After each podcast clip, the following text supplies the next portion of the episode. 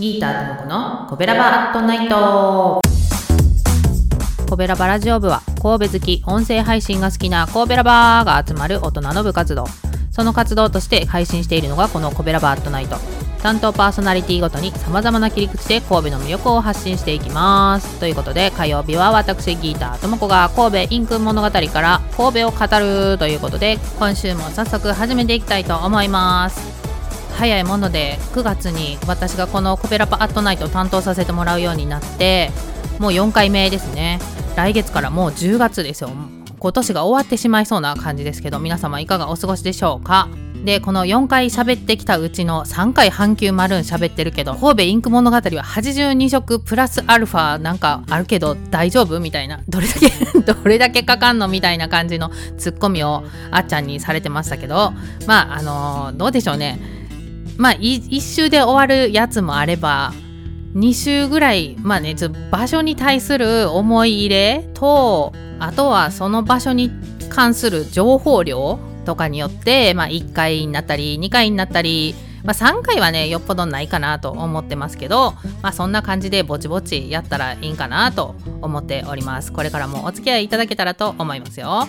で今日はですね、まあ、なんで私がこの阪急マルーンどうしても欲しかったかっていうのとあとパッケージのに印刷されてる写真の話をねしようかなと思います。でなんで私がこんなに阪急マルーン欲しかったかっていうと、まあ、私はですね4歳ぐらいから13歳まで約10年神戸におったわけですけどそのうちの7年ぐらいかなは、まあ、週に1回は絶対阪急乗ってるみたいなそんな感じやったんですよね。なんでかっていうと小学校のうん5年生ぐらいまでかなピアノを習っててそのピアノの先生がモント薬人って言って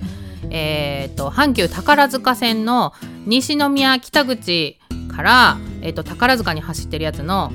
西宮北口の次の駅やったと思うんですけどそのモント薬人にピアノの先生がおったから、まあ、週に1回行きます。あとはえー、私めっちゃ目が悪いんですけどなんかもう幼稚園の時にもうすでに若干目が悪くて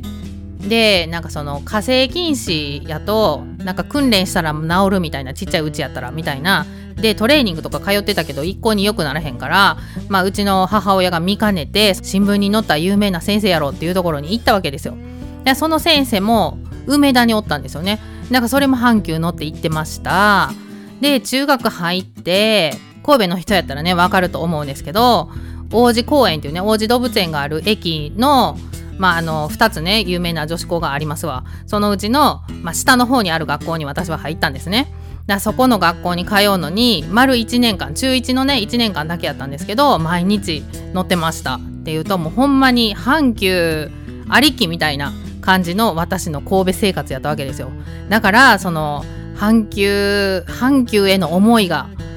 めっちゃあるみたいな。でそこからそのままねパッケージの話をしようと思うんですけど、えーと、一番最初の初回にすられた、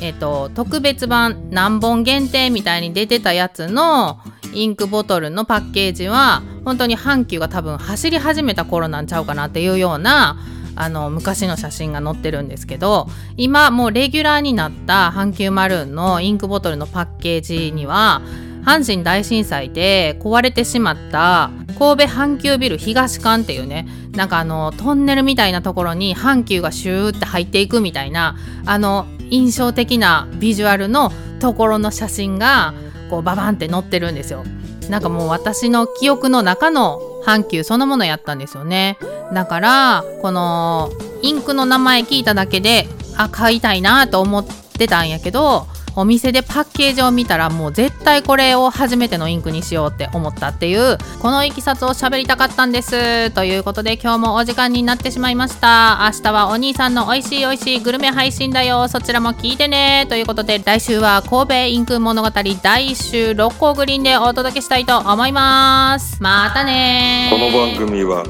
褒める文化を推進するトロフィーの毛利マークの提供でお送りしました。